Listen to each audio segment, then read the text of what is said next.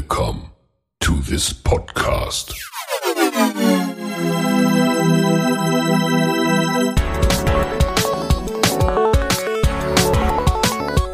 Water Polo Expert Talk. Get the insights.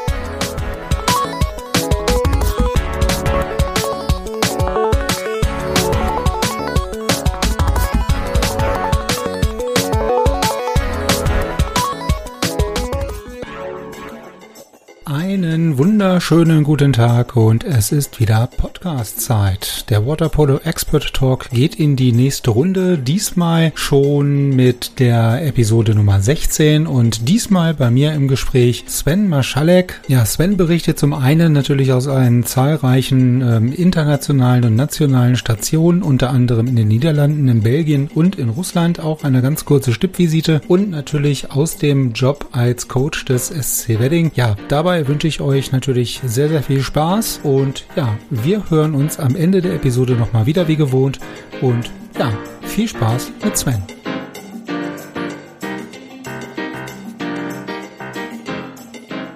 darf dich recht herzlich begrüßen. Ähm, wir sind mal wieder in Berlin zu Gast. Ähm, Sven, herzlich, herzlich willkommen als nächster ähm, Gast im Podcast. Vielleicht möchtest du dich erstmal den, den Zuhörern und Zuschauern vorstellen. Ja, vielen Dank. Danke auch für die äh, Gelegenheit, hier, ähm, hier mitreden zu dürfen. Mein Name ist, äh, ist Sven Maschalek. Ich komme aus Schwedt an der Oder. Das ist ähm, in Brandenburg äh, im Nordosten von Berlin, ungefähr 100 Kilometer nordöstlich, äh, an der polnischen Grenze direkt und äh, quasi absolute Wasserball-Provinzstadt. Bin auch so ein bisschen über die, äh, über die Familie generell zum Sport gekommen also meine, meine Eltern sind beide Trainer, mein Vater ist Handballtrainer und meine Mutter Schwimmtrainerin. Ähm, insofern war Wasserball sozusagen der Kompromiss, ähm, auch wenn ich eigentlich mein Leben lang eher, eher erst geschwommen bin. Also äh, ich bin sehr lange geschwommen, äh, habe da nicht unbedingt die absoluten Meriten erklimm, äh, erklommen, aber ähm, ja, durchaus auch sehr viel trainiert, ähm, bin ein paar Mal deutsche Meisterschaften geschwommen und habe da irgendwie so Mittelfeldplatzierungen gemacht. Insofern nichts, äh, also Olympia war sozusagen nie ein realistisches Ziel. ähm, das kann man ja beim Schwimmen immer, immer doch relativ äh, realistisch einschätzen, weil man ja einfach an den Zeiten sieht, wie weit da die Abstände sind oder nicht. Ähm, nichtsdestotrotz ähm, eben große Begeisterung ähm, für, für das Leben in Schwimmbädern. Und äh, dann war es einfach so, dass äh, in unserem Verein dort in Schwedt, ähm, also da gab es, äh, gab es schon immer Wasserball, also äh, auch schon zu DDR-Zeiten. Ich habe äh, hab nochmal nachgelesen hier in Vorbereitung. Äh, tatsächlich wurde offenbar in Schwedt sogar mal ein internationales Wasserballturnier durchgeführt äh, in den 70er Jahren mit, äh, mit vier Ostblockstaaten. Ähm, kann man sich heute gar nicht mehr vorstellen. Und ähm, offenbar wurden in den 90ern auch mal ein paar von den Mädchen, die da gespielt haben, ähm, zu irgendwelchen Nationalmannschaftslehrgängen eingeladen. Ähm, ich glaube nicht, dass, dass den Verein heute irgendjemand auf dem Schirm hat. Äh, insofern fand ich das ganz lustig, als ich das nochmal noch mal nachgeschaut habe in unserer Vereinschronik. Ähm, jedenfalls bin ich in diesem Verein dort in Schwedt auch zum Wasserball gekommen, allerdings erst mit 17 Jahren. Äh, und das war so ein bisschen so eine, hm, wie so eine Art Rettungsaktion. Also zu dem Zeitpunkt, äh, als ich dort angefangen habe, ähm, waren wir in Schwedt so ein paar, äh, so ein paar Kumpels, die sozusagen alle beim Schwimmen an einem ähnlichen Stand waren. Da, da war sozusagen nicht mehr abzusehen, dass wir noch großartig Karriere machen. Und der Wasserball-Teil äh, des Vereins hatte eben nur noch so zwei, drei Leute und ähm, war eigentlich kurz davor, komplett dicht zu machen. Und wir haben uns dann alle einen Ruck gegeben und haben, haben gesagt, naja, dann lass uns das da auch mal ausprobieren. Schwimmen können wir schon. Äh, irgendwie wird das mit dem Ball dann auch noch klappen. Ähm, und dann sind wir irgendwie mit 20 Leuten zum, zum Wasserball gegangen und haben da äh, im Prinzip die naja, ich will, will gar nicht so sehr retten sagen, aber wir haben äh, zumindest die Abteilung am Leben gehalten. Und ähm, dann hatte ich das große Glück, dass ich zum Studium nach Holland gegangen bin und habe in Holland dann sehr intensiv Wasserball gespielt. Natürlich zunächst auch mal nicht ähm, auf überragendem Niveau, ähm, auf der Torwartposition ähm, und habe dann aber sozusagen relativ schnell viel dazulernen können dort habe dann auch dort das Glück gehabt, in, in Den Haag, wo ich, äh, wo ich studiert habe, wurde eine neue ein neues Leistungszentrum aufgemacht, weil dort ein, auch gleichzeitig ein neues Schwimmbad geöffnet hat. Und äh, dort hatte ich quasi die Gelegenheit, dann bei so einer Art äh, Leistungssportprojekt ähm, mitzustarten, in deren äh, zweiter Mannschaft dort.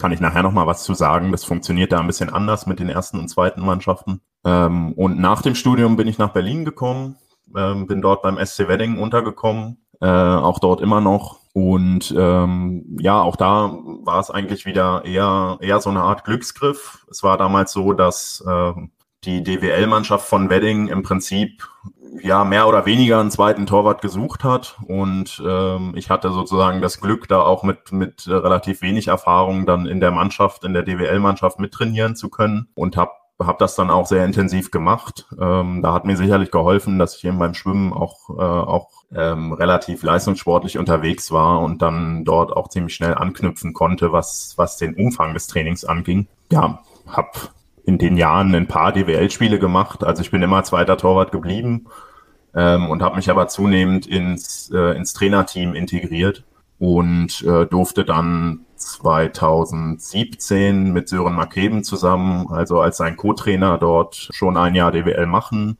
Und als Sören dann ein Jahr später äh, aufgehört hat, äh, im Prinzip aus privaten Gründen, äh, habe ich von ihm halt die DWL-Mannschaft übernommen und dann da ähm, ein Jahr lang den DWL-Trainer gemacht. Ja, aber dann, dann hast du ja wirklich schon, ähm, wie du ja auch eben schon angedeutet hast, schon viele Rollen und viele Funktionen äh, schon mal durch und natürlich auch, ähm, was die Perspektiven angeht, dann natürlich einen, einen guten Überblick. Ne? Also kannst dich wahrscheinlich auch in viele, viele Situationen und ähm, viele Leute dann in, ähm, auf der gegenüberliegenden Seite sozusagen ein bisschen reinversetzen. Ähm, wenn, wenn du jetzt sagst, du hast ja in der Provinz, wie du es gesagt hast, äh, mit Wasserball angefangen und ähm, ich meine, gibt gibt's da oder was, was würdest du sagen, was waren da die größten Herausforderungen damals? Also du hast schon diese ja vermeintliche Rettungsaktion der Abteilung und damit wahrscheinlich auch des des Vereins so ein bisschen angerissen. Gab's da also was waren da so die größten Herausforderungen bei dieser Geschichte? Also ihr habt euch dann irgendwie zusammengetan, aber wie wie wie wie, wie ist das Ganze denn vonstatten gegangen? Ja, also im Prinzip gibt es da, ähm, glaube ich, verschiedene Punkte. Ja, zum einen ist es natürlich äh, erstmal der, ähm, der Ansatz gewesen, dass wir dort ähm, eben nicht besonders viele Leute waren. Äh, das ließ sich jetzt relativ leicht beheben, weil Schwed hat, ähm, also Schwed ist Landesleistungsstützpunkt im Schwimmen, ist da auch relativ erfolgreich, äh, kann man sagen. Äh, es gibt auch so ein paar große Namen, die sozusagen im Schwimmsport aus Schwed oder kommen. Äh, Jörg Hoffmann oder Britta Steffen werden vielleicht dem einen oder anderen was sagen insofern gibt es sozusagen ein Potenzial auch an Leuten, die schwimmen können und die tendenziell auch, äh, auch mit Wasserball dort anfangen können. Gibt eine gute Zusammenarbeit. Äh, gleichzeitig ist es so, dass da natürlich auch nicht äh, unendlich Erfahrung, ähm, was den Wasserballsport angeht, ähm, vorhanden ist.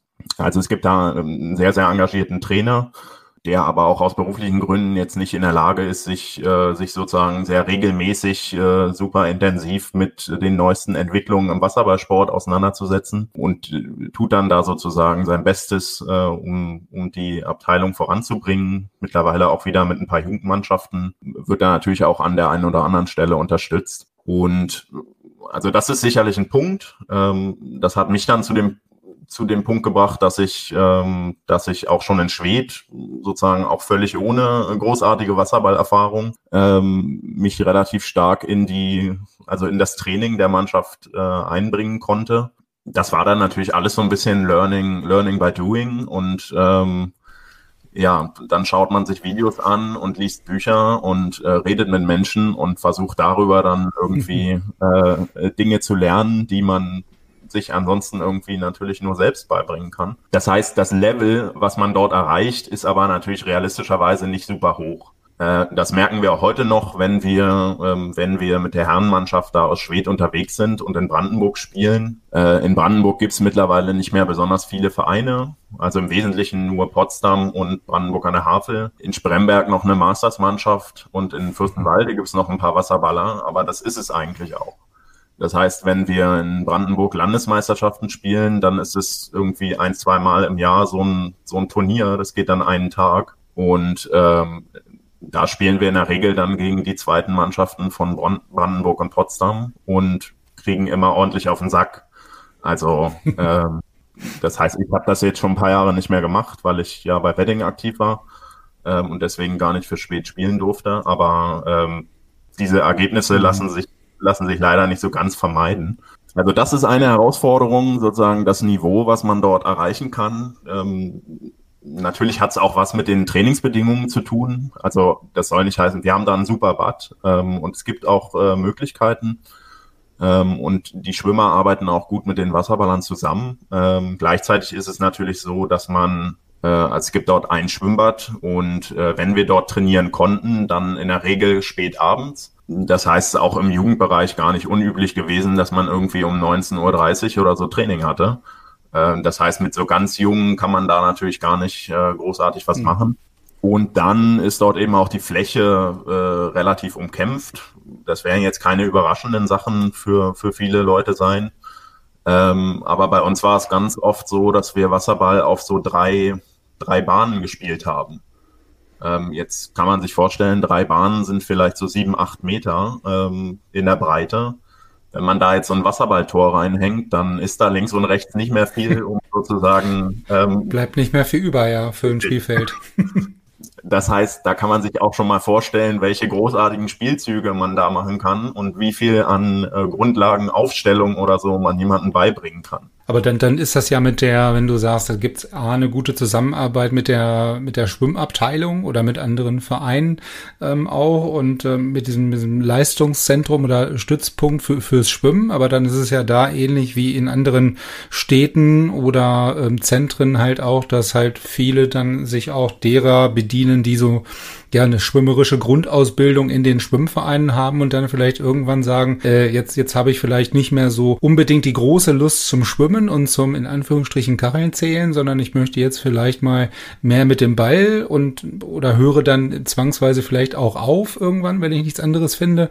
Also ist das da die, dieselbe Thematik, sage ich mal, wie woanders auch, dass viele, die vielleicht beim Schwimmen dann irgendwann wegfallen würden oder aufhören, dann vielleicht durch das Wasserball noch so am Sport gehalten werden.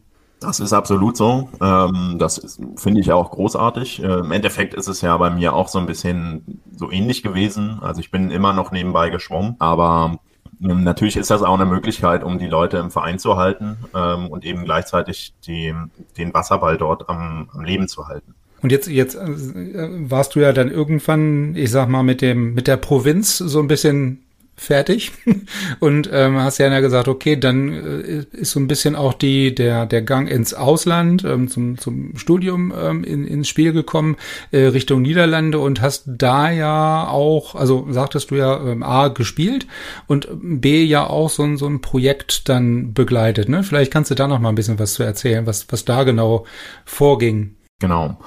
Also ich bin dann zum Studium nach, äh, nach Den Haag gegangen und habe dort ja einfach mal die Vereine angeschrieben, die es gab. Ähm, ist ja äh, im Gegensatz. Also ganz äh, klassisch, ja. Also ja, ja, genau. Im Gegensatz zu den ähm, zu den vielen, äh, ich sag mal Wasserball-Berühmtheiten, die du jetzt schon im Podcast hattest, ähm, gab es für mich natürlich keine Angebote, ins Ausland zu gehen.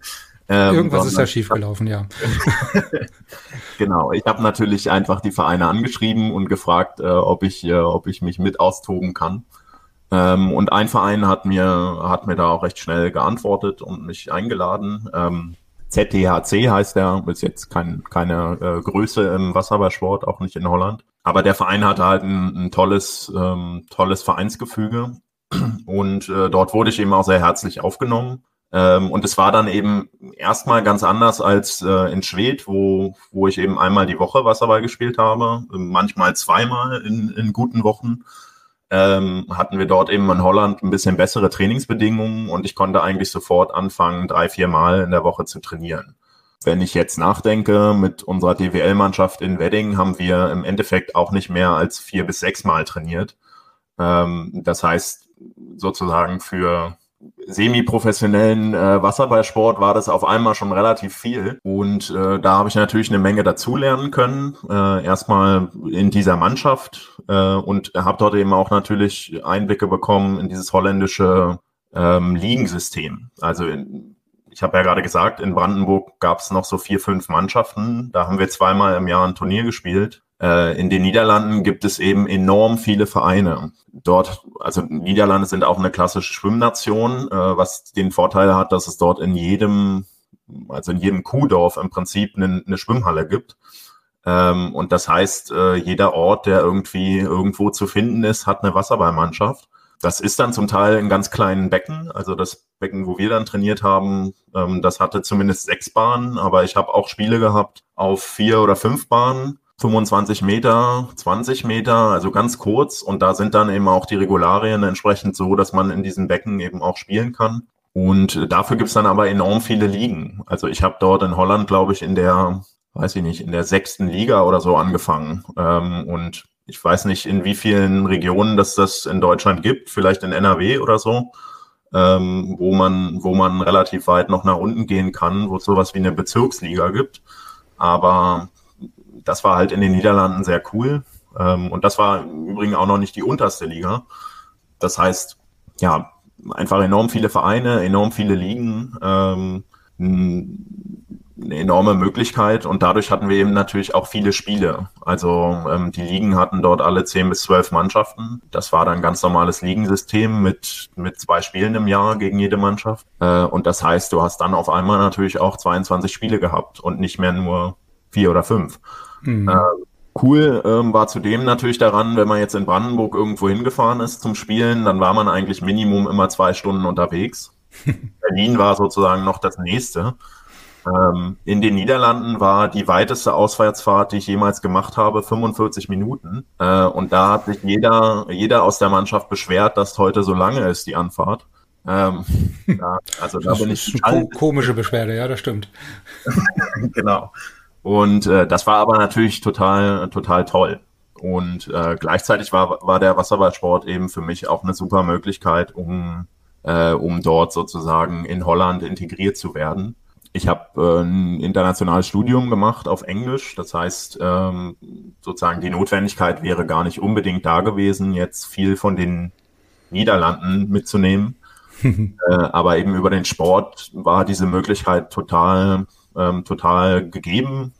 Wir haben eigentlich nach so gut wie jedem Training noch dagestanden und ein paar Bierchen äh, getrunken, ähm, gequatscht. War natürlich auch eine gute Gelegenheit, um die Sprache zu lernen und äh, ja, dadurch hat man dann irgendwie auch immer diese Kuriosität. Das habe ich im Nachhinein dann auch bei ausländischen Spielern bei, bei Wedding festgestellt. Äh, die lernen, bei mir war das eben auch so, dann eben zu immer das, das Wasserball-Vokabular äh, zuerst.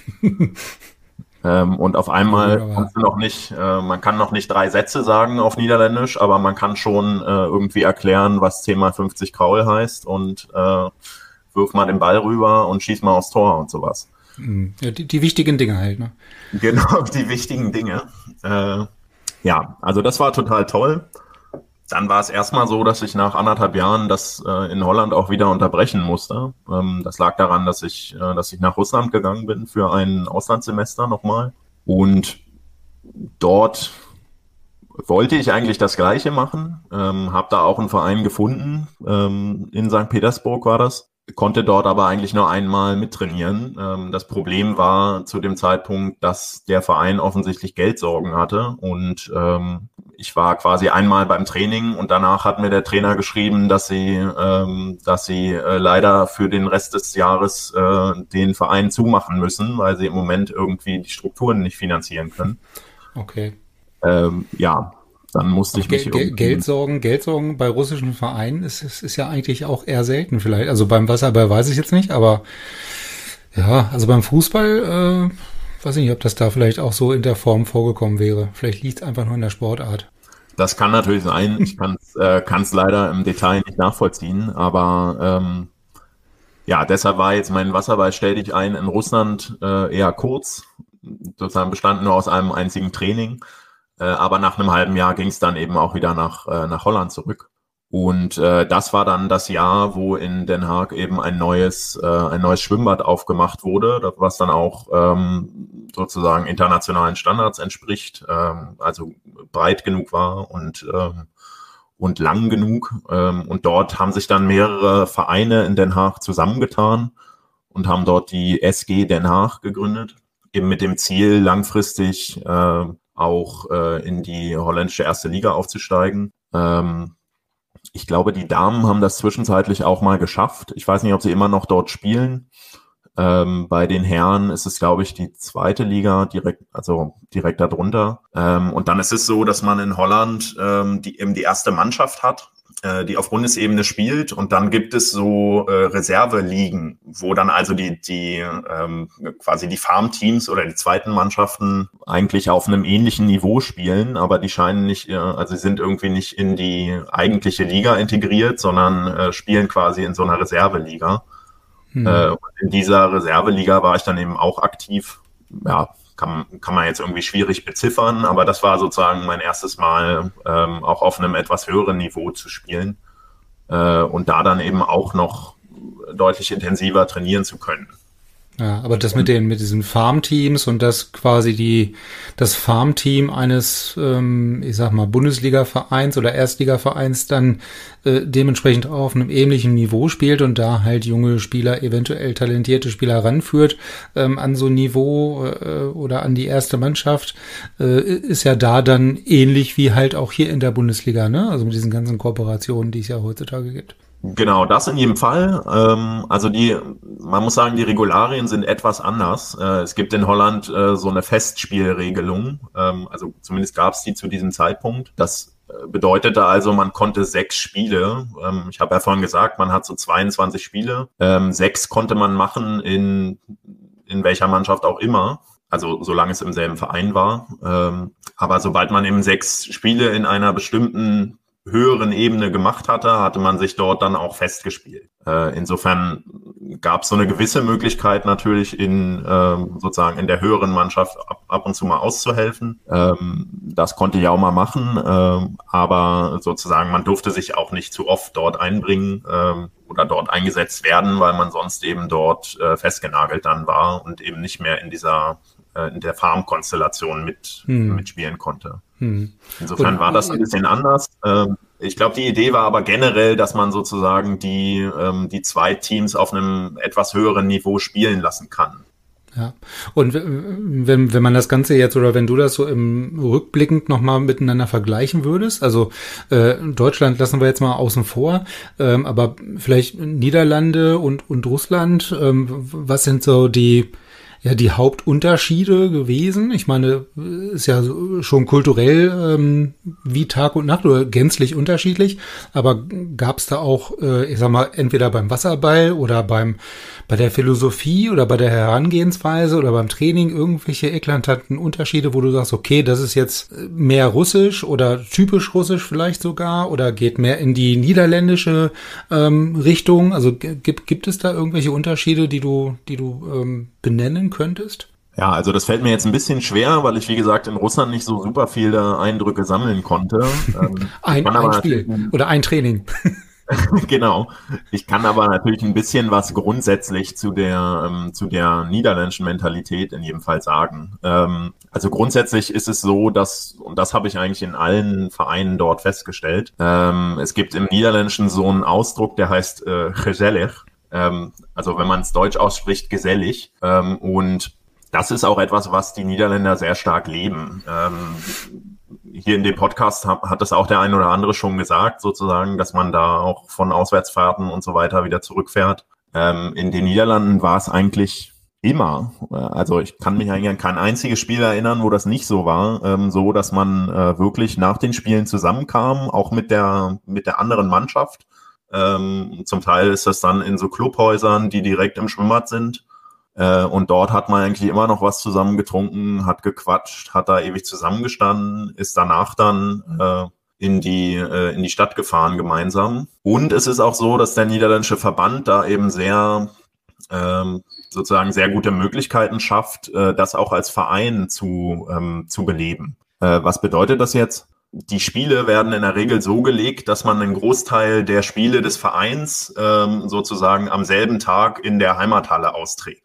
Ähm, also bei uns war das so, wir hatten dann, naja, auch bis zur E-Jugend runter. Äh, und dann gab es irgendwie drei Herrenmannschaften und zwei Damenmannschaften. Und dann war es eben auch mal so, dass die äh, dass die Heimspieltage so aussahen, dass sie irgendwie um 14 Uhr losgingen. Ähm, und dann haben erst zwei Jugendmannschaften gespielt, dann haben, hat die zweite Damen gespielt und dann irgendwie die, äh, die erste Damen und dann noch eine Herrenmannschaft und dann noch eine Jugendmannschaft und dann äh, hat irgendwie die erste Herrenmannschaft gespielt und dann war es zwar abends um 10, ähm, aber es war den ganzen Nachmittag Wasserball in der Halle los und ähm, ja, es war halt ein Ereignis. Äh, und du hast natürlich die Möglichkeit, dass einerseits die Jüngeren dort bleiben und den ganzen Tag irgendwie dazugucken ähm, und natürlich sehen, wie das Niveau sozusagen von Spiel zu Spiel etwas besser wird.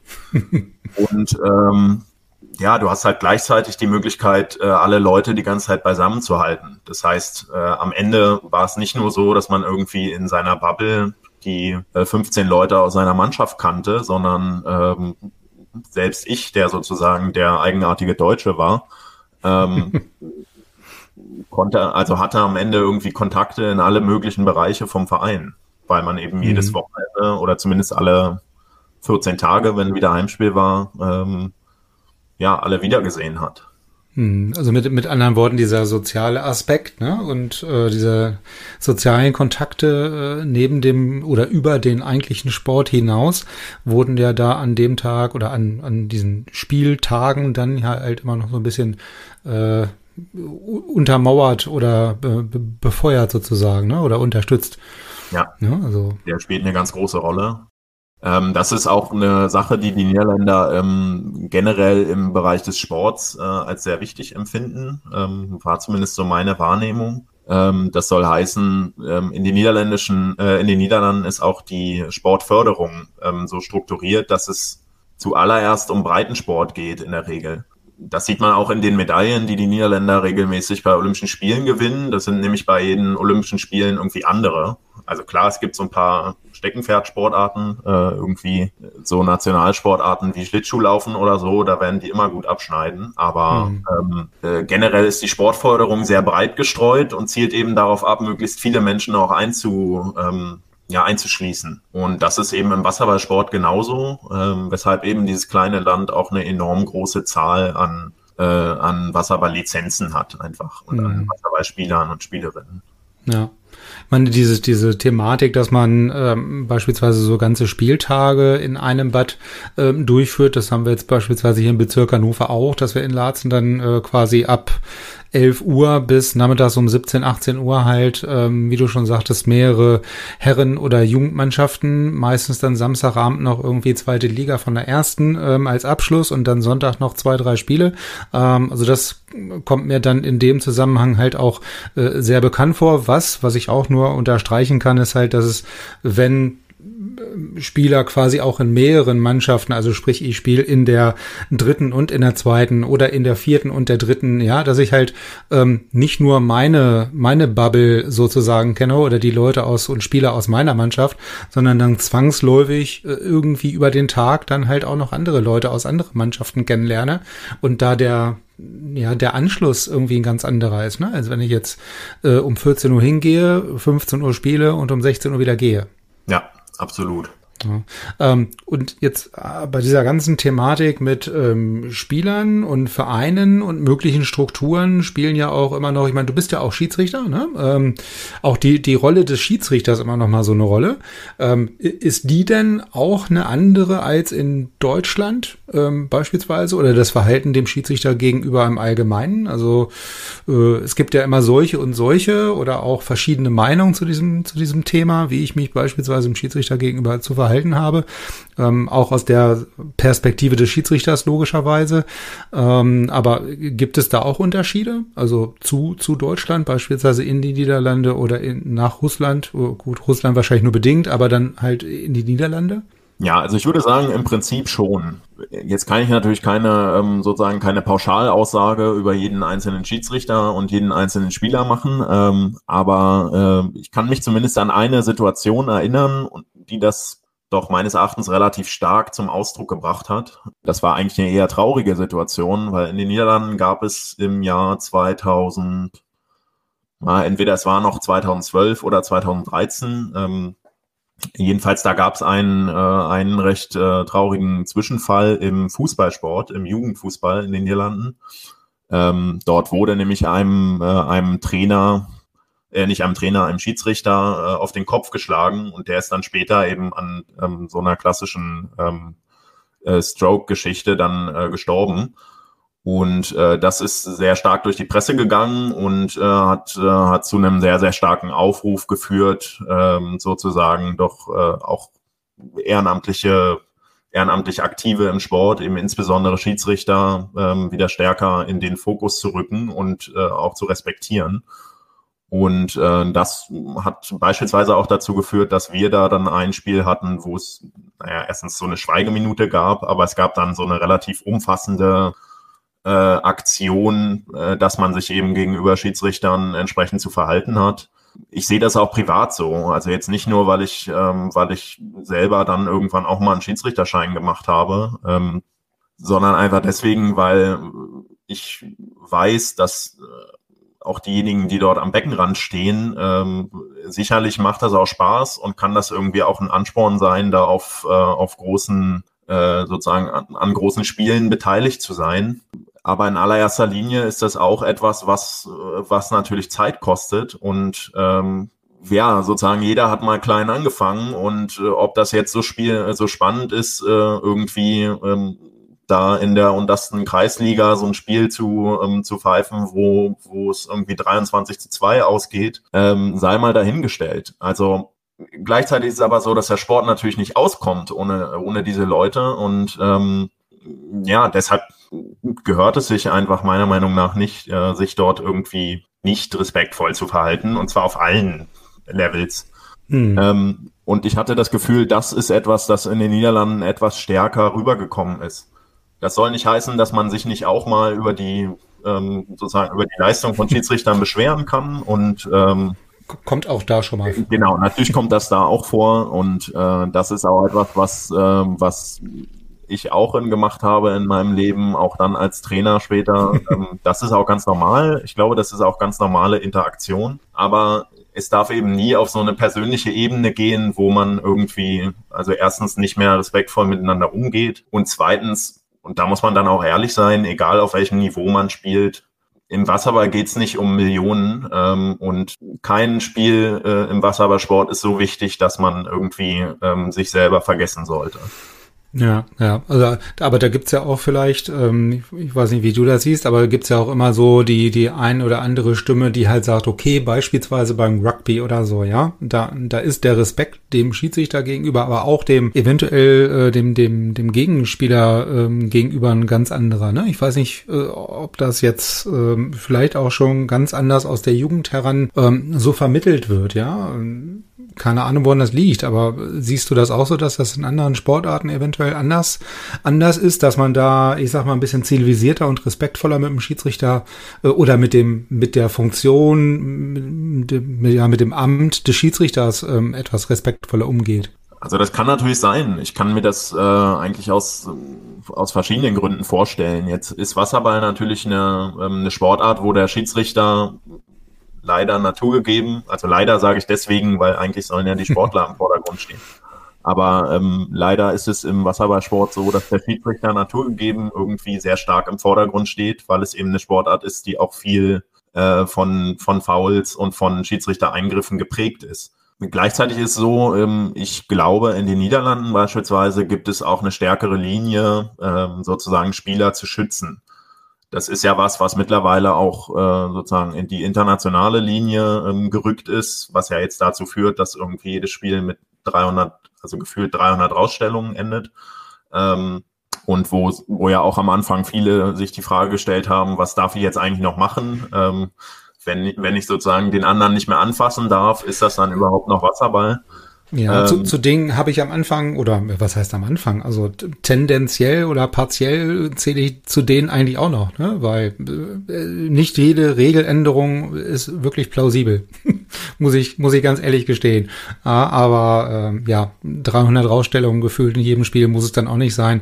Ähm, aber ja, wenn ich dann irgendwann gar nichts mehr machen darf, äh, insbesondere äh, wahrscheinlich in so einer zentralen Position wie dem Center, äh, und ich bin dann Center dann oder Center-Verteidiger beispielsweise und darf dann gefühlt nichts mehr machen und fliegt beim Schief angucken schon raus. Ne? Also ja, frage ich mich dann auch teilweise, was das soll. Das, äh, das teile ich durchaus. Ähm, also ich bin auch eher jemand, der, der als Schiedsrichter zumindest versucht, Dinge etwas länger laufen zu lassen.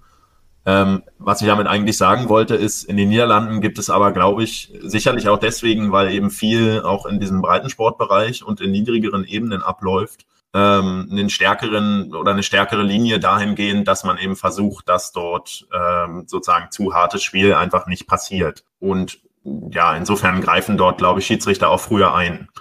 Aber äh, das, das hatte ich ja beispielsweise auch in dem Gespräch mit dem mit dem Stefan Seidel oder mit dem Frank Ohme auch. Ne? Also die die sehen das halt auch ähm, ähnlich wie du, was du ähm, gerade gesagt hast. Ne? Also dass es halt äh, a nicht wirklich um große Summen geht und dass es das halt auch machen, weil es ihnen Spaß macht, ja. Und ähm, ich hatte ja dann auch, äh, ich glaube mit dem Stefan war es in dem Gespräch mal mal diesen Rucksack im Grunde genommen auch mit an, angerissen oder angesprochen und ihn gefragt, ob er das denn so als Belastung oder als Rucksack dann sieht quasi in solchen Spielen wie bei beispielsweise irgendwelche Finalspiele zwischen Spandau oder was, wo dann äh, das ja viel auch, wie du sagst, viel mit Fouls und viele Unterbrechungen und viel ähm, ja durch den Aktionen durch den Schiedsrichter sind, halt als Rucksack oder Belastung wahrnimmt und sagte, nö, also eigentlich nicht. Ne? Also ist halt auch immer so eine persönliche Geschichte wahrscheinlich, wie jeder Einzelne damit umgeht. Ähm, aber für ihn persönlich wäre es halt weniger eine Belastung. Ja, also natürlich, das äh, hat, sieht natürlich erstens jeder so, so ähm, wie, wie er es selber sieht.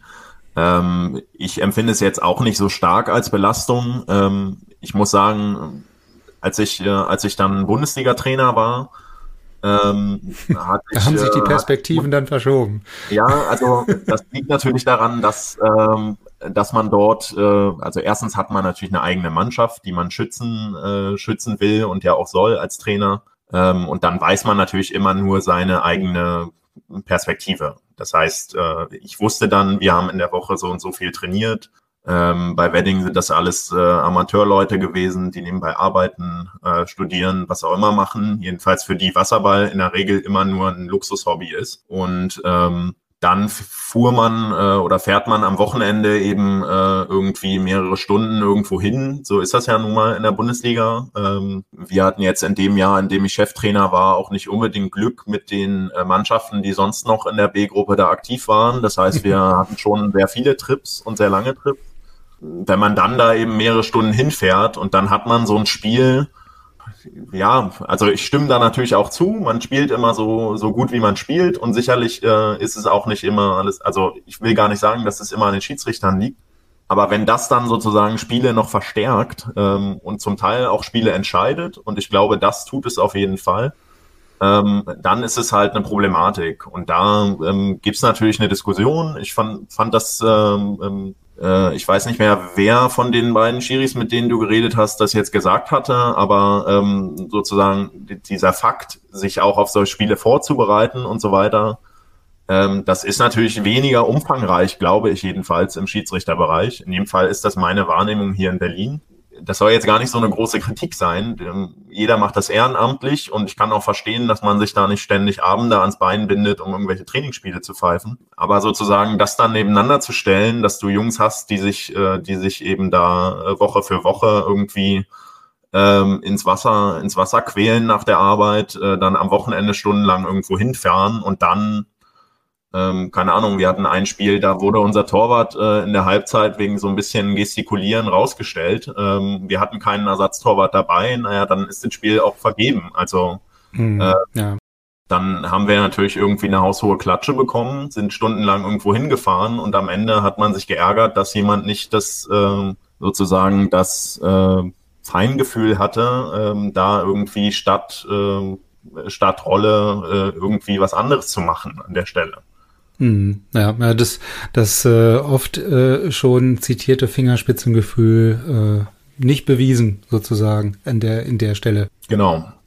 Ja, aber wenn, wenn du, wenn du ähm, jetzt sagst, okay, die, die Systeme beispielsweise in, in den Niederlanden und in Deutschland und in Russland sind jetzt gänzlich verschieden, gab es denn dann, wenn du, oder als du das, das Traineramt jetzt in Wedding übernommen hast, gab, gab es denn Dinge, wo du sagst, okay, die nehme ich jetzt quasi mal auch mit in meine Philosophie auf oder in meinen Trainer-Dasein ähm, aus Russland oder aus den Niederlanden oder ähm, beispielsweise auch ähm, vorher aus der Provinz schon? Ähm, ja klar, also ähm, natürlich ist es so, dass man ja sowieso immer durch seine eigene Biografie äh, geprägt wird. Ähm, ich hatte ja sogar noch eine Station davor, ähm, also ich war davor auch noch ein halbes Jahr in Belgien und durfte da dann nochmal ein anderes System äh, kennenlernen. Äh, kann ich auch gleich noch ein Wort zu verlieren. Äh, jedenfalls nimmt man natürlich immer Dinge mit. Ähm, und diese ähm, sozusagen diese Geselligkeit, äh, von der ich schon sprach, die ähm, habe ich eigentlich auch schon immer versucht, äh, irgendwie mit zu behalten. Das war mir dann auch ein, ein wichtiges Anliegen äh, als Trainer. Äh, bei Wedding war es sowieso so, oder ist es auch so, Wedding ist ein sehr familiärer Verein. Ähm, was auch dazu geführt hat, dass, dass man sich dort eigentlich immer sofort sehr heimisch gefühlt. Also ich habe mich dort sehr heimisch gefühlt, aber ich habe das auch von anderen Spielern mitbekommen, äh, die dort im Laufe der Jahre dazugekommen sind. Ähm, es gab einfach immer ein richtig cooles äh, Mannschaftsgefüge und eine entsprechende ähm, sozusagen Willkommenheißung vom, äh, vom Verein oder ein Willkommen heißen. Und das war auch etwas, was mir als Trainer sicherlich ein Anliegen war, da äh, einfach auch äh, sozusagen ein, ähm, ein Gefüge zu schaffen. Ist mir das immer gelungen? Weiß ich nicht so genau. Ähm, aber zumindest habe ich, ja, habe ich mein Bestes dafür getan. Ähm, Wir müssen wahrscheinlich zum Schluss eh andere entscheiden oder beurteilen, ob das jetzt äh, immer so gut geklappt hat oder nicht. Ne? Kann man ja genau. selber meistens nicht beurteilen. So ist es. Aber es war zumindest Teil der Philosophie, ähm, insbesondere eben auch vor diesem Hintergrund, dass, äh, dass wir eben alle Amateure waren. Also äh, Bundesliga hin oder her. Ähm, am Ende sind wir trotzdem Amateure. Ähm, da, da muss man sich eben auch vor Augen führen, dass die Zeit, die man da aufwendet, natürlich Lebenszeit ist und das ist auch alles wichtig. Äh, aber am Ende muss man sich auch noch in die Augen schauen können und sagen können, na gut, ähm, so ist es halt ist heute. Halt nur Wasserball, genau. Jetzt also ist nur Wasserball, ich kriege kein Geld für. Ja, genau. ähm, insofern das, äh, das in jedem Fall. Natürlich hat man irgendwie so individuell äh, so ein paar Spielsysteme ähm, irgendwie übernommen von Trainern äh, in, in den Niederlanden. F vielleicht auch äh, für mich persönlich. Also in den Niederlanden war es zum ersten Mal so, dass ich sozusagen sehr intensiv eigenes Torwarttraining äh, gemacht habe. Äh, mein Trainer dort war auch äh, selber Torwart. Äh, und das ist etwas, was ich, was ich glaube ich auch sehr stark integriert habe dann. Ähm, und ich glaube, das ist auch eine große, ähm, eigentlich eine große Schwachstelle, äh, ist zumindest mein Eindruck, ähm, sozusagen, wie werden Torhüter hier eigentlich betreut, auch in Deutschland. Kann jetzt natürlich nicht für unendlich viele Vereine sprechen, aber das ist hier mein, mein Eindruck weitgehend. Man kriegt es ja auch selber mit. Ähm, Michael Zellmer hat es selber auch schon mal ähm, angesprochen gehabt, als er davon genau. hat. Ja, genau. Ähm, das hätte, ist mir jetzt auch, oder hätte jetzt auch noch gesagt, ne, oder erwähnt, dass der Mieze da ja auch schon, also A, aus seiner eigenen äh, Historie äh, und, und dem persönlichen Werdegang heraus, aber dann natürlich jetzt äh, nach dem Weggang in die USA sozusagen, nach der Auswanderung, dann natürlich ähm, vielleicht auch nochmal eine ganz andere Perspektive hat, ne, ähm, auf dieses, auf diesen, ähm, auf diese Trainerposition und wie, wie, wie, äh, Trainerposition, Torwartposition meine ich natürlich, ähm, und, und, und wie so ein Torwart, ähm, ja, betreut und trainiert werden muss ne? und kontinuierlich aufgebaut werden muss.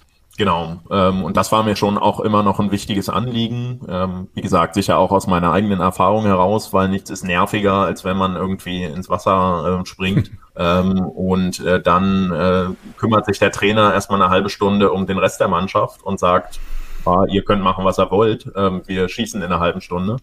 Ähm, oder, oder der Torwart muss dann irgendwie die 20 mal 50 alle irgendwas äh, einfach mal mitschwimmen. Ja, genau. Also das kann sicher auch mal sinnvoll sein, aber ähm, wenn man vom Schwimmen kommt, vielleicht nicht ganz so schlimm. genau. Aber mir war es schon immer ein Anliegen, da dann auch sich die Mühe zu machen, äh, quasi das zweite Trainingsprogramm noch extra zu schreiben. Und ja. ähm, ich glaube, das hat mir zumindest unser Torwart immer gespiegelt. Ähm, das kommt dann in der Regel auch gut an also als, als Torwart sozusagen dann in diese Trainerposition äh, zu gehen. Ähm, ich weiß nicht, wie viele Beispiele es dafür gibt. Da würde mir jetzt, glaube ich, nur der Shigir einfallen. Ähm, ist das jetzt ungewöhnlich? Oder, also du sagtest ja ganz am Anfang schon, es gab immer mal so schon so leichte Tendenzen, dass du vielleicht irgendwie mal so in dieses Trainer, Traineramt, Trainerfunktion gehen würdest. Ähm, war jetzt aber wahrscheinlich völlig unabhängig erstmal von der Position. Ähm, ja, also ich glaube, das ist äh, erstmal eine, eine Sache, die hat natürlich damit zu tun, wie geht man überhaupt an Dinge ran? Kann man irgendwie so ein bisschen analytisch äh, auf Spiele schauen? Kann man äh, auch ein bisschen mit Menschen umgehen? Äh, kann man irgendwie kommunizieren ähm, und sich Gedanken machen über den Sport?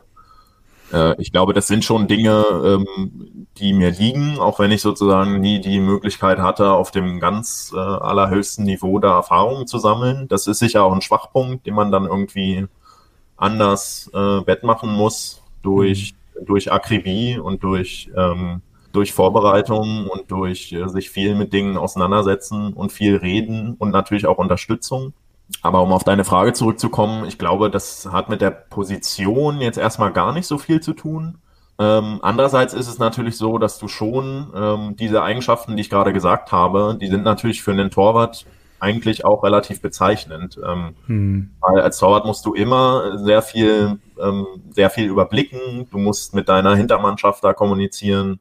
Ähm, du musst irgendwie schnell umschalten. Klar, das sind auch Eigenschaften, die zum Teil natürlich auch im Feld dazugehören. Aber ich habe den Eindruck, dass man, dass das schon, schon auch Zusammenhänge geben kann. Ich weiß aber nicht, ob das jetzt sozusagen daran liegt, dass, dass der Torwart deswegen für den Trainerjob geeignet ist oder eben eher an diesen anderen Eigenschaften und dass die zufällig auch beim Torwart gefragt sind. Hm.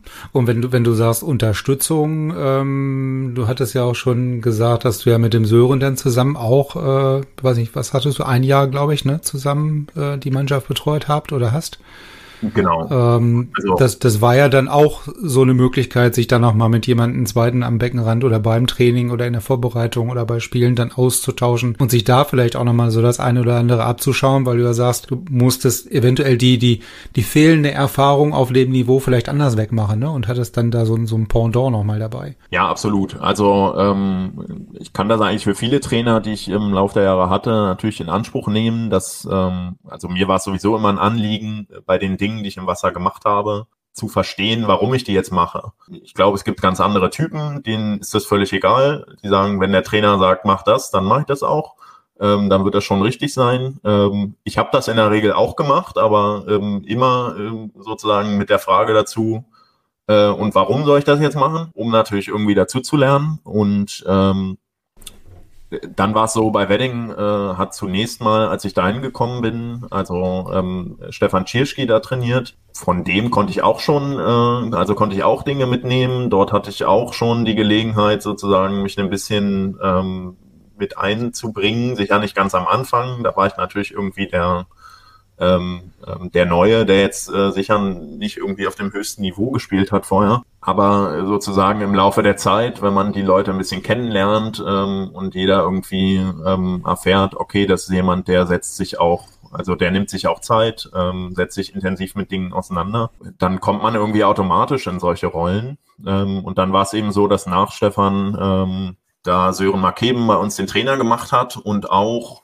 jetzt muss ich lügen, ich glaube, er hat drei Jahre ähm, bei, bei uns Trainer gemacht in Wedding. Ähm, das war natürlich zunächst mal auch als Spieler eine Zeit, wo man sehr viel äh, gelernt hat. Ähm, also ja, also wie, wie oft hat man die Gelegenheit quasi mit, ähm, mit einem Nationalmannschaftskapitän da irgendwie zusammenzuarbeiten und ähm, Sören ist einfach auch ein Typ, der ähm, diese Dinge, die ich gerade gesagt habe, also dieses analytische, das akribische, ähm, ja enorm verkörpert hat als Trainer. Ähm, und das war nicht nur, also das war natürlich beeindruckend, aber das ist auch einfach ähm, enorm hilfreich, wenn man versucht, daran zu wachsen und zu lernen. Genau. Ähm, und das heißt, äh, das war natürlich eine enorme Gelegenheit. Also da ähm, da dazu zu lernen, natürlich auch Spielsysteme zu lernen, aber auch äh, sozusagen, wie bereite ich mich individuell auf Gegner vor jetzt war es ja oder ist es ja auch heute noch so in der DWL, man trifft natürlich schon relativ regelmäßig auf die ähm, auf dieselben Gegner. Die Fluktuation ist jetzt nicht riesig, gibt auch nicht jeden äh, jedes Jahr irgendwie in jeder Mannschaft acht neue Spieler.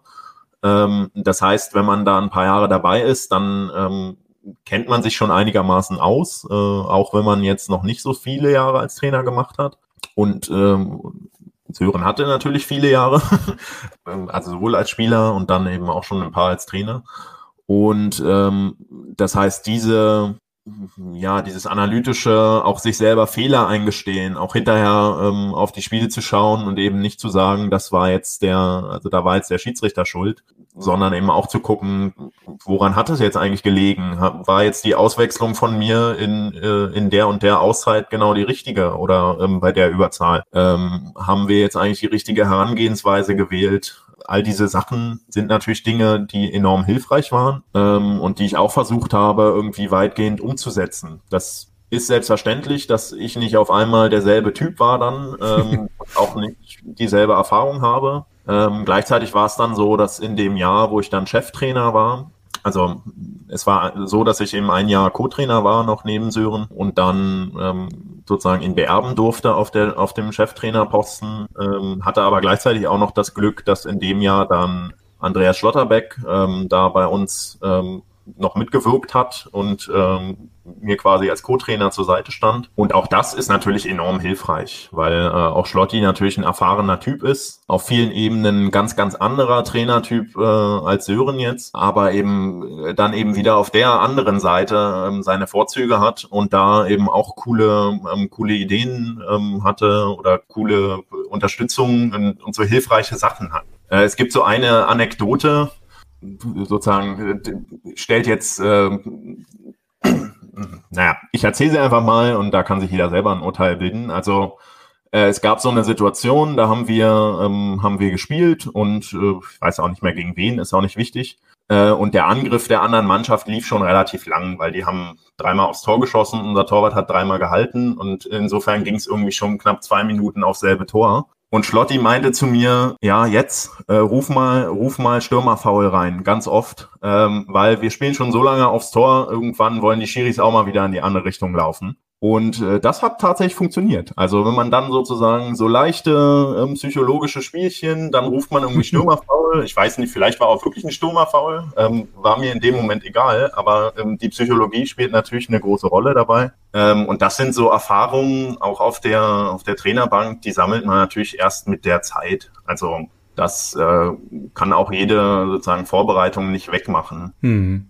Ja, und ähm, wenn, wenn du sagst, oder du hattest ja vorhin gesagt, dass das logischerweise alles Amateure sind, ähm, keine, keine Profis, die dafür irgendwie jetzt äh, große Summen kassieren fürs, fürs Wasserballspielen. Ähm, wie, wie ist das denn mit, damit den Rahmenbedingungen in äh, Berlin oder in Wedding dann zu der Zeit gewesen? Es waren ja wahrscheinlich jetzt vielleicht andere Rahmenbedingungen, die beispielsweise bei Spandau, bei äh, Waspo äh, vielleicht äh, aktuell oder damals zu der Zeit ähm, herrschten. Das sind ja schon andere Rahmenbedingungen, mit denen man sich halt versucht, irgendwie dann, wenn man in der B-Gruppe spielt, dann wieder an die A-Gruppe äh, ranzutasten und äh, zu nähern.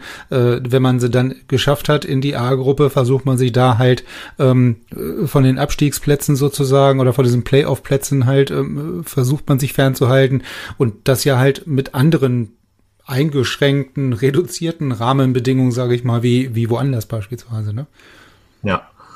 Ähm, ja, also ich sage mal so, dass wir, ähm, glaube ich, als Verein schon, so ehrlich muss man sein, sehr stark amateurhafte Strukturen haben. Ähm, das drückt sich in, ähm, in vielen Punkten aus. Ist auch gar nicht irgendwie negativ gemeint, sondern das waren einfach die, ähm, die Dinge, mit denen man dort umgehen musste. Zum einen hat Wedding äh, als sozusagen als Wasserfläche ja auch mit äh, immer mit Ausnahmegenehmigung gespielt, weil wir ähm, also erstens ist das Becken nicht breit genug, ähm, sondern hat eben nur sechs Bahnen. Äh, und dann ist es so, dass es nach äh, 29 Metern oder so langsam flacher wird. Ähm, mhm. Das heißt, wir mussten dann auch in den letzten äh, Saisons immer unser Spielfeld um einen Meter kürzer machen, äh, damit die Center nicht so viel hüpfen können vor dem, ähm, vor dem Tor. Äh, aber ja, stimmt. Gro groß ist es nicht, das stimmt, ja.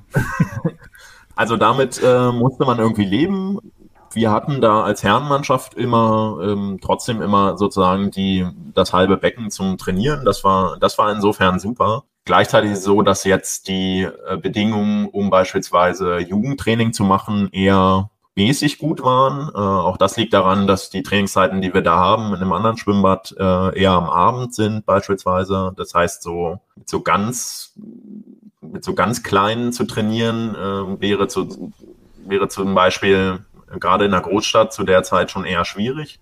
Mhm. Ähm, das, äh, das ist ein Aspekt, wobei ähm, sozusagen die Wasserflächen würde man im Zweifel auch noch irgendwie hinkriegen. Dann ist es natürlich so, dass wir, ähm, was das Finanzielle anging, eigentlich immer von ähm, soweit ich das ein, einblicken konnte, immer von äh, sozusagen externer Unterstützung gelebt haben, da jetzt keine großartigen Mäzene hatten. Und ich will das aber gar nicht alles sozusagen ganz stark runterreden. Ähm, da steckt natürlich viel Arbeit drin und ich weiß auch jahrelanges Engagement von verschiedensten Typen, ähm, allen voran natürlich ähm, dem legendären Norbert Wuttke, der da ähm, wirklich sehr viele Jahre sehr intensiv, ähm, glaube ich, an dem Verein gewerkelt hat, aber eben auch viele andere. Und das nutzt sich aber eben natürlich auch, äh, auch mit der Zeit ab. Und es äh, hat, wir haben es leider, ähm, ich weiß nicht, ob es an uns gelegen hat oder einfach an den Rahmenbedingungen insgesamt. Wir haben es äh, leider zumindest in den Jahren, in denen ich da war, nicht, ähm, nicht hinbekommen, da äh, etwas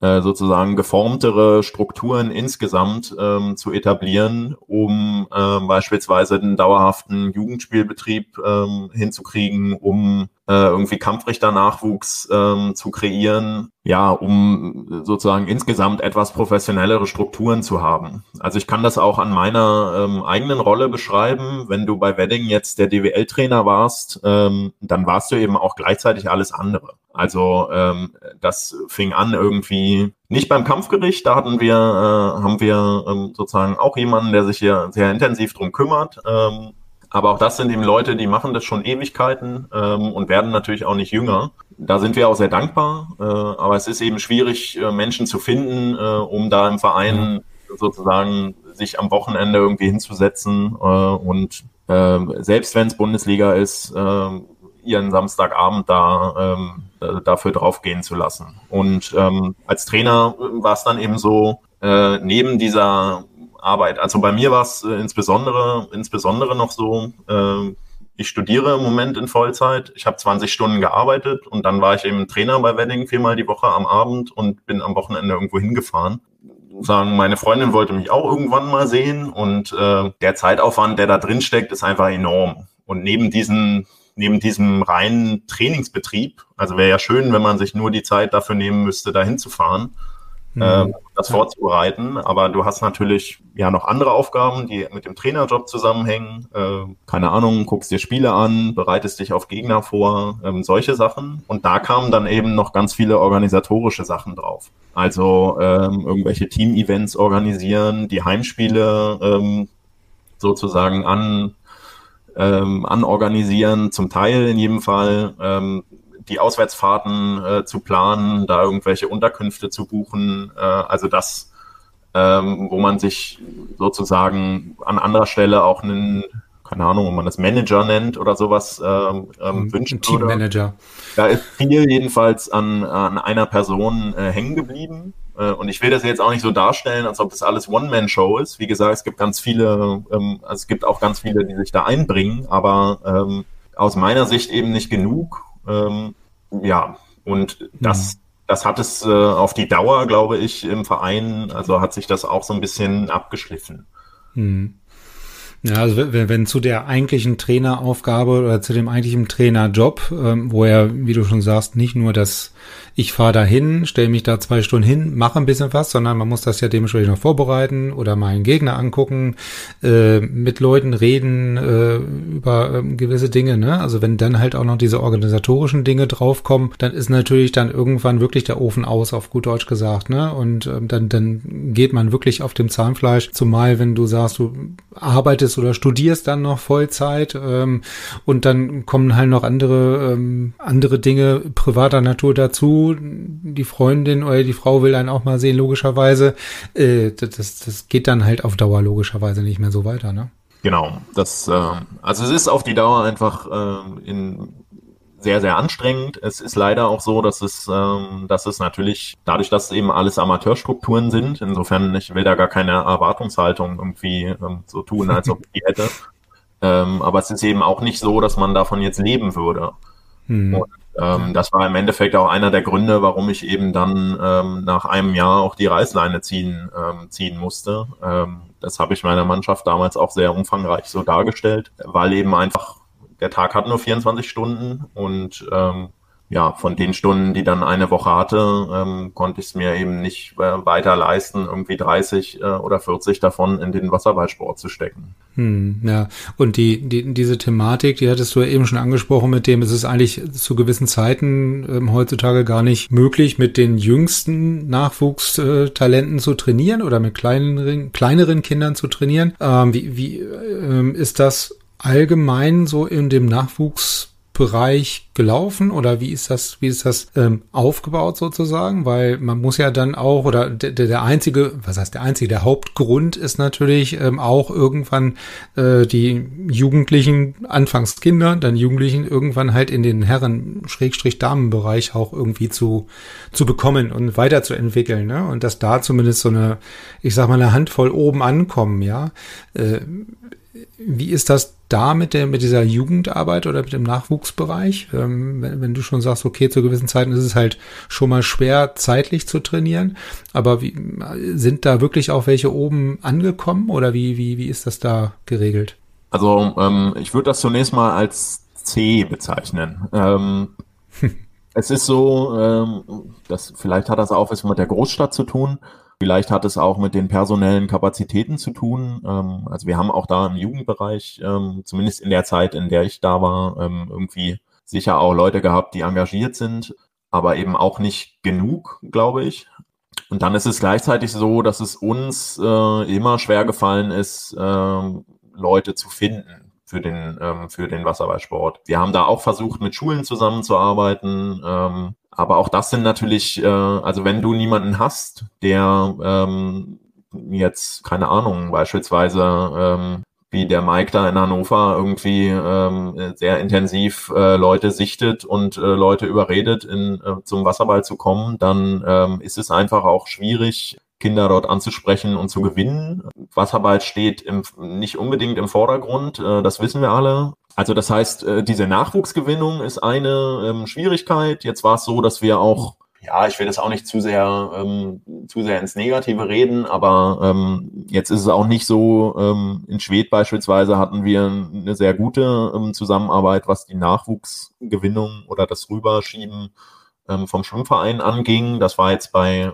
bei Wedding meines Erachtens eher nicht der Fall. Und da haben wir an vielen Stellen versucht, ähm, sozusagen Dinge auszuprobieren, leider nie mit durchschlagendem Erfolg. Und das heißt, wenn du Dinge machst, gerade in deiner Freizeit, und sie schlagen eben nicht durch mit der Zeit, dann ist natürlich jeder, der das freiwillig macht, am Ende irgendwo ähm, an der Stelle, wo er sich fragt, warum, ähm, warum mache ich das jetzt hier eigentlich, wenn es irgendwie kein, äh, kein, zu keinem Effekt führt so richtig. Das heißt, ähm, wir hatten da über die Jahre einfach große Probleme. Ähm, dann kam irgendwie noch, ähm, das kann ich aber nicht genau beleuchten, weil ich da nicht, äh, nicht im Detail drin gesteckt habe. Ähm, dann gab es noch so ein paar Streitigkeiten äh, unter den Jugendtra äh, Jugendtrainern, weshalb wir sozusagen von einem Jahr aufs andere auch zwei Jugendmannschaften wieder, äh, wieder verloren haben. Und das führte letzten Endes dazu, dass wir da eben auch so ein bisschen in Konflikt mit den DSV-Regularien gekommen sind.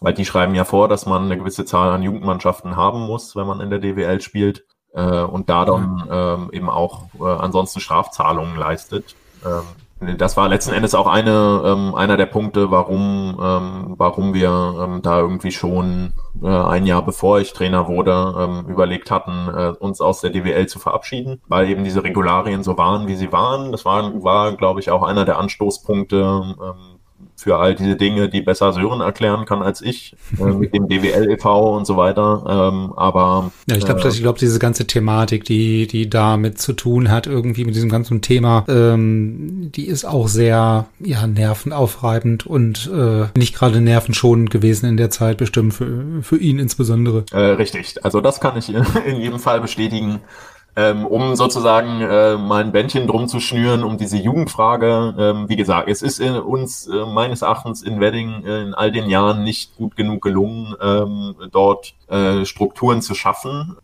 Ja, ich glaube aber eben nicht, dass es, äh, dass es daran lag, dass wir es nicht versucht haben, ähm, sondern ja, es lag irgendwie daran, dass wir dann eben offenbar entweder nicht die richtigen Punkte gefunden haben oder ähm, ja, es gab diese richtigen Punkte einfach nicht. Ähm, das kann ich ehrlich gesagt im Detail nicht beantworten. In jedem Fall war das eine eher, ähm, eher zähe Thematik, also eher eine schwierige ähm, Thematik. Ja, aber es ist, steht, also würde ich so unterschreiben, also es sind halt immer diese beiden äh, Faktoren, äh, A, Kinder für diesen Sport zu gewinnen und die zu finden und ähm, ja, wie beispielsweise schon eben erwähnt, der Mike dann irgendwo in irgendwelchen Schwimmkursen, Sportunterrichtsstunden, was auch immer dann zu, zu entdecken ähm, und dann zum anderen natürlich auch diese ehrenamtlichen Leute wirklich, äh, die sich dahinter klemmen und dann wirklich das Ganze nach vorne treiben wollen auch, ne? Und dieses, dieses Engagement dann ähm, ja, auf, auf freiwilliger Basis, weil, wie schon oft erwähnt, gibt es dafür halt in den Welt seltensten Fällen Geld und wenn, ist es halt der Tropfen auf dem heißen Stein ähm, und man kann davon nicht leben, aber es ist halt viel Ehrenamt und viel ähm, Eigenmotivation sozusagen und Eigenantrieb dann.